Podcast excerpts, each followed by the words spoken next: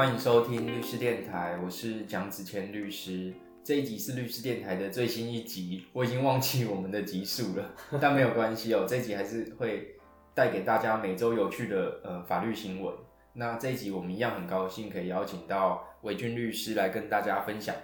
嗨，大家好，我是韦俊律师。这礼拜最夯的议题，除了持续的战争状态以外，应该就是二十年没见的旧情人突然拨了一通电话 后结婚的消息，就是大 S 跟韩国酷龙。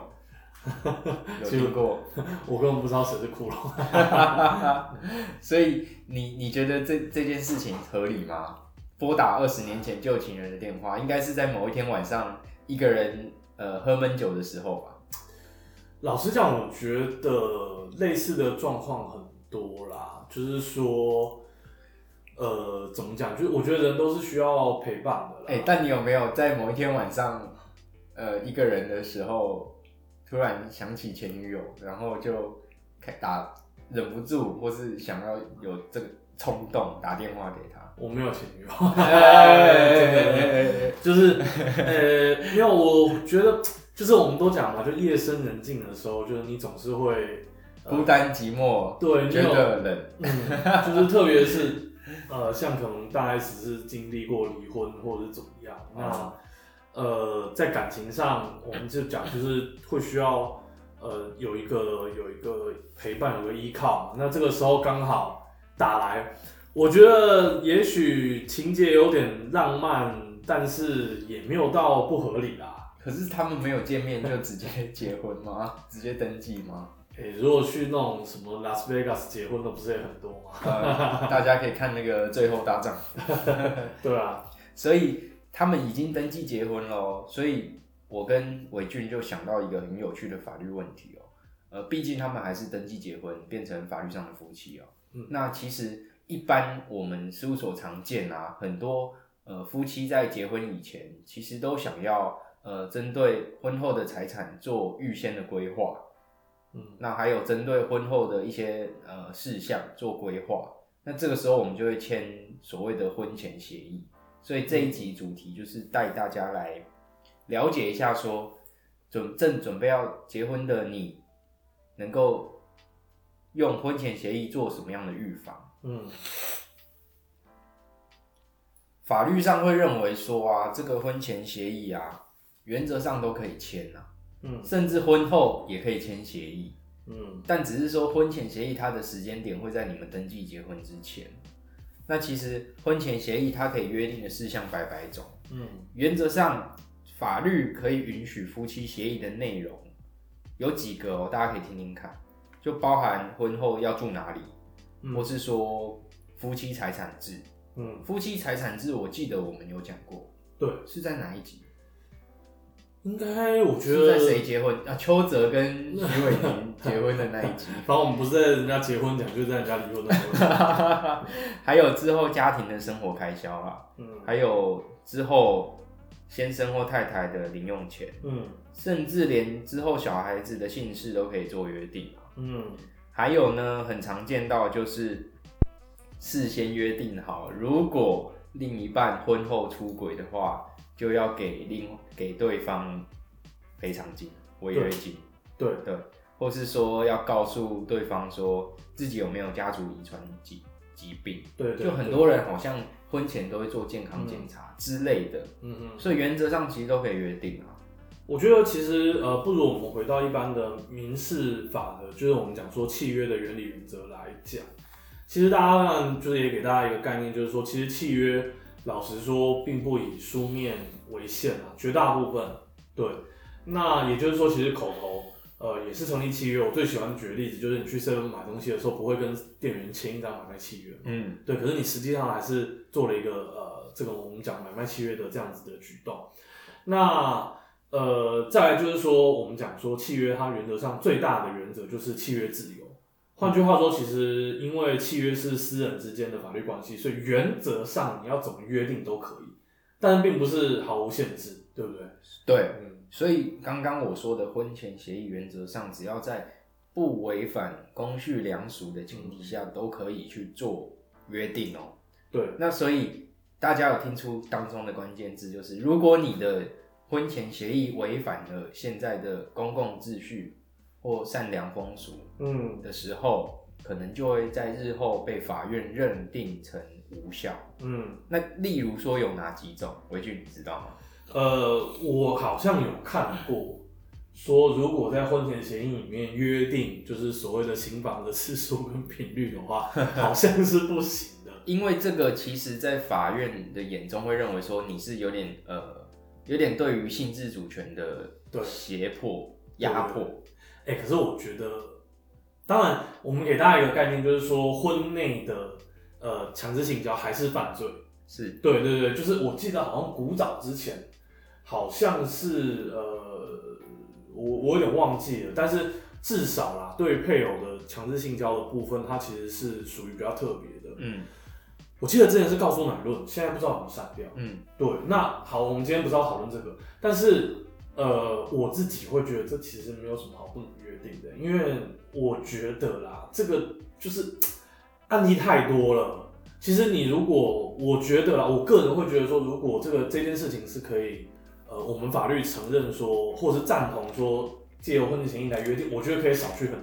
减去很多、少去很多问题。当然，我们会回到说，性自主它其实就是一种自主权利。可是，自主权我觉得本来就是无边无际。你再讲下去，我这一集要翻车了。不会，不会，不是。可是我真的没有没有，我我真的觉得，因为太多，就是太多是那种，就是婚前我们讲白一点，就是没有试车过的，对不对？就是就是。你们不知道彼此的这个呃性生活，或者是我们讲白点方式有没有合？哎，对，性癖好，然后频率 这一些有没有有没有一致？然后你们就结婚了，哎，这种状况很多。结果婚后才发现，哎，不适合。对，就是那你到时候再离婚有比较好吗？对啊，包括你，嗯，我觉得你刚刚这段话讲出来，就是每个人的呃心中的公序良俗的底线在哪边这件事情，它是随着。每个人不同的生活经验去做不同的反应，嗯嗯。可是我要质，我就要质疑你，因为我认为法律没有正确答案，所以我们现在就互相挑战。那我挑战你，难道这个不叫包养契约吗？还是因为包养契约没有建立在爱的爱的这个因素上？你记不记得，就是我我记得我们好像也是不知道哪一个名人结婚离婚的时候，我们也讲过，就是我说我很喜欢那个日剧《王牌大律师》Legal High 嘛，对，里面就是那个呃。主角就有讲过说，所谓的婚姻就是一个长期的卖春契约。对，没有，我觉得呃，应该是这样讲啊，就是如果双方真的没有办法达成协议，或者是就是比如说一方真的觉得说不行，就是你就是要尊重我的性自主，那他让我愿意尊重的话，那你们婚前协议可以不要约定这件事情。对，可是如果你们的婚前协议约定这件事情，然后就是等于说双方都是充分的自主的去针对我们的这个性生活来做。约定，然后我们约定说，如果性事不合，那应该要成为离婚的室友。就一方就是在这个我们讲说离婚诉讼的时候突然反悔了，我认为这个是不合理的啦。就是如果你法院说，哎，对，这一条根本不，就是他就是违反公序良俗，所以根本无效，所以你不能用这个来主张离婚，我觉得并不合理。嗯，对，因为当我们的法律一方面在制度上承认所谓的不能人大，也就是性生活的不完全不行的时候。就是是一个可以离婚的事由的时候，那我们一方面又要去针对所谓的双方的性自主，呃，不是性自主，性生活的这个这件事情来做约，呃，规，呃，这个私下的约定，然后，呃，以至于可能成为离婚的室友的时候，我们又说这样不行，有道理，有冲突。你这样讲有道理，对啊，因为如果你要用不不能人道作为离婚的室友，等于说你实际上也对于，呃，结婚要结婚的人他的性能力有所期待，对啊。对，是不是？你这样讲其实有点道理，是不是？原本这几块翻车，好像又 好像回来了。因为干你这个讲出去，我觉得我们频道会受那个会，这是一个很很超时代的见解。我只能说，你的见解是基于说，只要两个意识完全自主的成年人所订立的结婚民事契约，那他基本上就会对订定契约的双方产生拘束力。嗯，只是说。呃，法院是不是表彰这个这个约定？就是法院认为说这个约定是不是所谓的不正义或是正义这件事情，就是回到法院本身的本身的看法。对，就是说这件事情它是基于两个人完全同意，但是他还是被法院否定的时候，呃，法院就要论述说，那他为什么会认为说这件事情它本质上就是错误的，嗯而不是基于说啊，因为其中一方有瑕疵的同意，嗯嗯而是他这件事本身就是错误的。嗯嗯那本身本身就是错误的，其实他要做更多的论述，才能去说服说服呃说服一般人，嗯是说他本身是错误的。像是你刚举那个例子，就是因为法院你没办法被法院说服这件事是错的，因为你认为说，既然既然不能人道，也可以作为一种离婚的事由嗯。的话，既既既然不能人道，也能作为一种离婚事由的话，那等于说，其实法院也有在评估说，婚姻关系中的双方对于性能力的期待，嗯对，当然是这样，对啊。这样讲也蛮有道理的。对，然后当然，我觉得如果你去特别约定说，比如说一定要做 cosplay 或者是要干嘛的话，我觉得那个就过了，那个可能就、哦，所以你的你的底线就是有有，就是你认为说可以约定最少次数，但是呢，如果最少次数上面还要加上特殊的呃，有点像是 type，有点像癖好的话，对。那有点也是逾越了你的底线哦。呃，我觉得 对啦，对啦，好好，除了现在法院稳定的见解认为说你婚前不能约定婚后的最少的次数以外，其实法院会认为说你预立离婚契约也是不行的。嗯，那你知道大概会做什么？大概是什么样的原因其？实对，我觉得其实还是回到公序良俗啦，就是有点类似，我觉得类似的类似的，大家讲一个讲一个可能大家可能就呃理解法院的逻辑，比如说你不能在长辈还没走的时候，你就预先跟你的兄弟姐妹讲好说，哎、将来这个爸爸妈妈走了之后，我们怎么分他们的遗产？法院说这个是不行的，对你这个是大大逆不道，对对对，这个绝对不行。那所以反过来说，其实相同的逻辑就是说，你不能在双方还婚姻关系存续中，你就说，哎、我们将来会离婚，然后会怎么样？对，那当然我对于这个也是持保呃比较怀疑的态度啦。嗯，对，因为呃，老实讲，就是我并不认为这有什么什么太大的问题啦，你不必须限制人家的这个意识自由啊。因为其实我从法院的立场去解释这件事情，为什么法院会认为说这个他们没办法接受？嗯因为他们会认为说，所谓的婚姻制度它的本质是什么？它的本质有点像是呃相爱的两人对彼此许下很久性的、永久性的、排他性的亲密关系的承诺。嗯所以在法院眼中，婚姻关系是很久性。嗯简单来说，就是到你结婚那一刹那，到你可能死亡的那一刹那，法院都希望你的婚姻是持续、嗯。持续状态中，所以他根本没有想到说，他根本没有想到说你们有离婚的可能。嗯。那既然有两个人在结婚的时候就已经说，我们之后可能会离婚这件事情，在法院眼中是没办法理解。嗯。但是其实，在现在的国外的嗯潮流啊，或嗯。是其实现在国外很常见啊，嗯。对，也不一定说预立离婚契约就是违反公序良俗而无效。嗯其实我认为预立离婚，在我自己心中认为说，预立离婚契约的正当性可能比 最少刑房次数还来得更正当一点。哎不过这个因人而异啊。我我我觉得我赞同你的你的看法啦，就是说，我觉得这个确实是是没什么不可以，因为我的理由其实也很简单，就是说，如果今天你法院你承认这个契约效力，当然一样，我们的前提是在于说它的呃表示是完全自由的，完全认知到这个效果的，意思就是说你不能是被骗的啦，嗯你不能在不知道的状况下你去签了这个东西。那如果双方都是意思就是这个呃我们的意志哈完全自由的两个成年人，那先针对说，如果将来我们的婚姻出现什么问题，那我们就应该要离婚的话，那你想哦，其实我觉得不管是行政资源还是国家资源都省下了很多，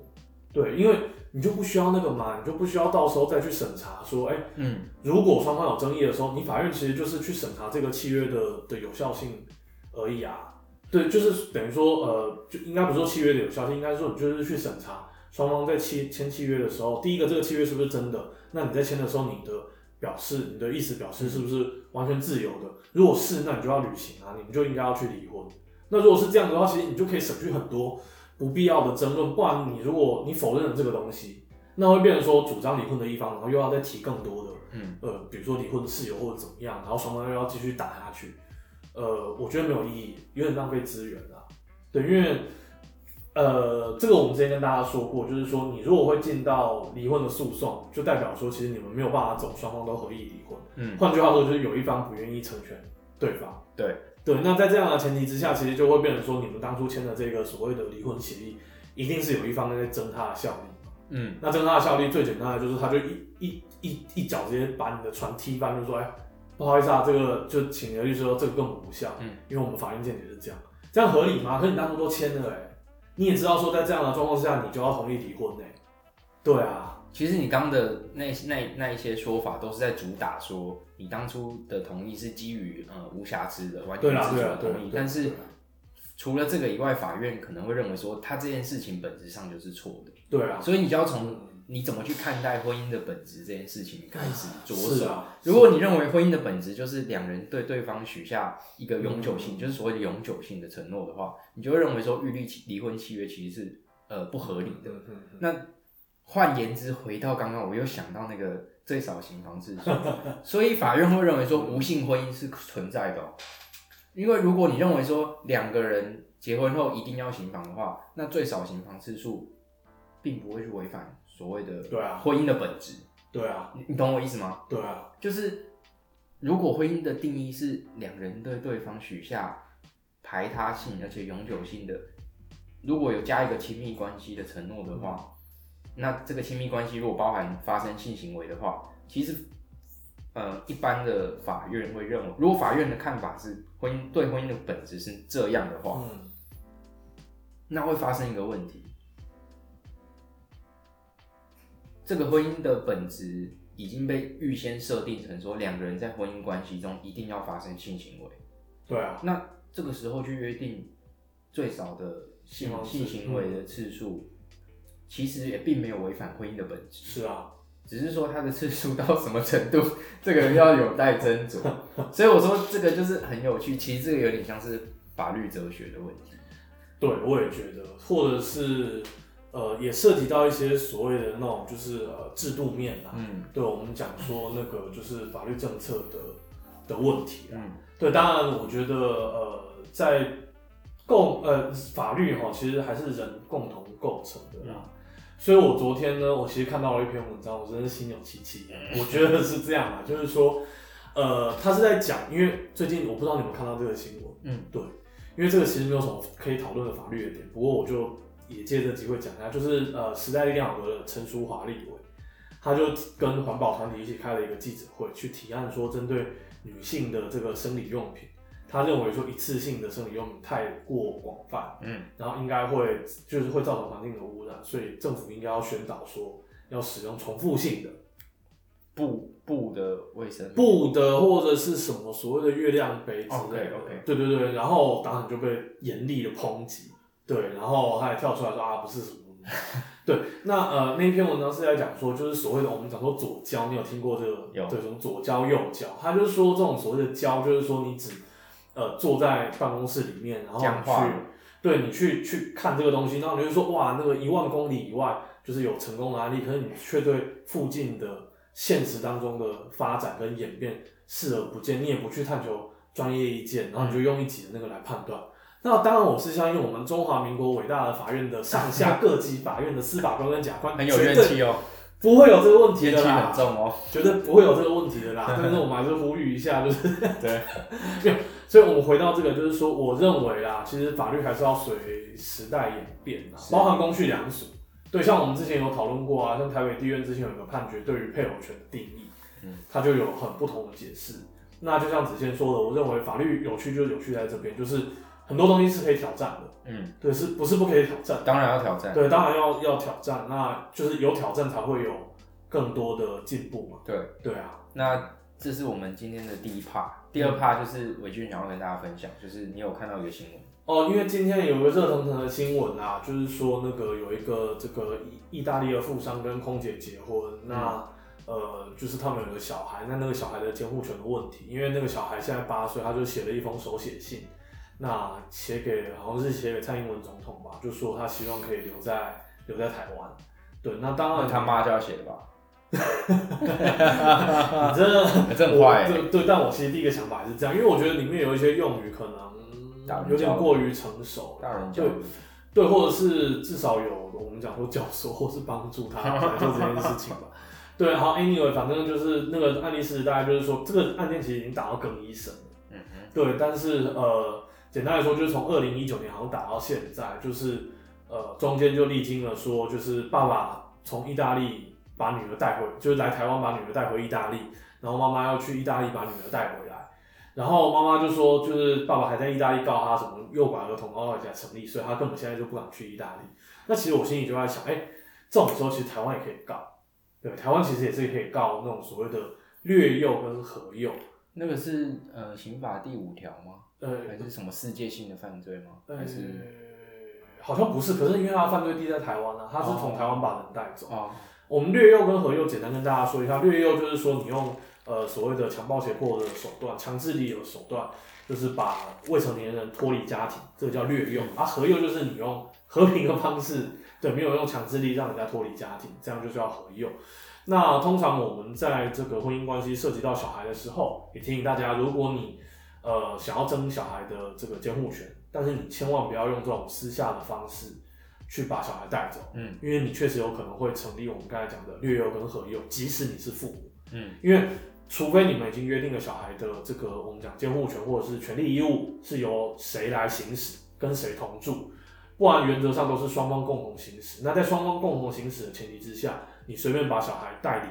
那隔离他跟另外一方之间，那这个可很可能都会构成掠用跟合用。嗯，那无论如何呢，其实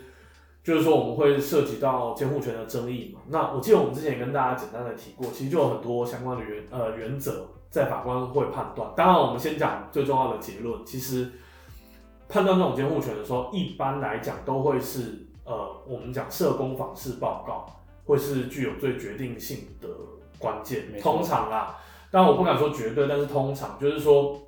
法院会请辖区的社工去看，呃，小孩的这个跟父母的互动，还有父母准备照顾小孩的环境，那他会写成一个报告，甚至是小孩跟呃双方的，还有双方的家人的互动啊，或者小孩自己的意见，他会做成一个访视报告，然后这种访视报告通常会密封在法院的卷里面。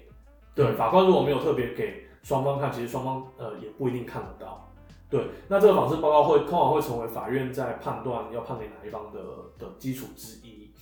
那当然，其次就是说，我们有讲过幼子女从母原则，觉得小孩还小的时候要跟着妈妈，还有继续照顾原则，就是他要在他的原本的照顾地继续照顾。然后或者是呃，我们还讲说，比如说亲属资源系统，对，那双方的经济状况，这些都是考量的呃要素之一。那我们看这个新闻呢，其实我觉得比较难想象是，如果这个妈妈讲的是真的，然后我们还没有看到判决，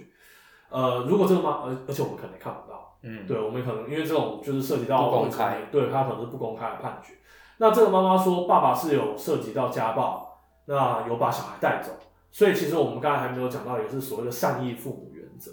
善意父母原则是说，你基本上你要用完全的善意来对待小孩跟。呃，小孩的对，就是你的另另外一半，就是小孩的这个小孩的妈，对，嘿，对，所以你不能去刻意妨害他，你也不能跟小孩讲他的坏话，嗯，当然你也不能带走小孩嘛，这应该是废话，就是这是所谓的善意父母原则，我们讲的是最大的善意，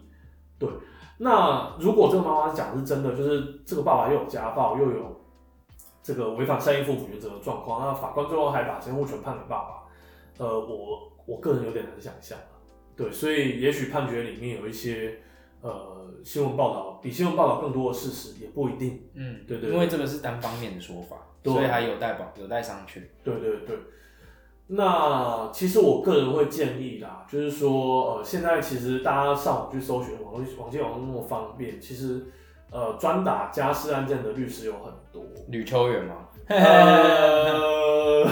我不予置评。好，对，就是。呃，我会建议大家啦，就是说，当碰到呃，像我们今天讲的这个，不管是结婚也好，离婚也好，你的婚前协议、离婚协议，或者涉及到小孩的侵权的时候，真的是建议大家要寻求专业的杨律师琴祥律师，我觉得蛮专业的。哎、对他之前是家事庭的法官嘛，对对，然后当然还有很有名，像是我们听过的啦，对，这个哎、我觉得几位大律师应该是不会听我们的节目，但是比如说像是蔡惠子律师、赖芳玉律师，其实很多张菊芳律师这些，呃，他们都是呃以家事案件著名，当然会有相应的收费，可是我觉得这个是必要的。嗯对，那我会建议大家还是要寻求法律专业的协助。那你不要，千万不要自己去做一些动作，嗯那以免让自己，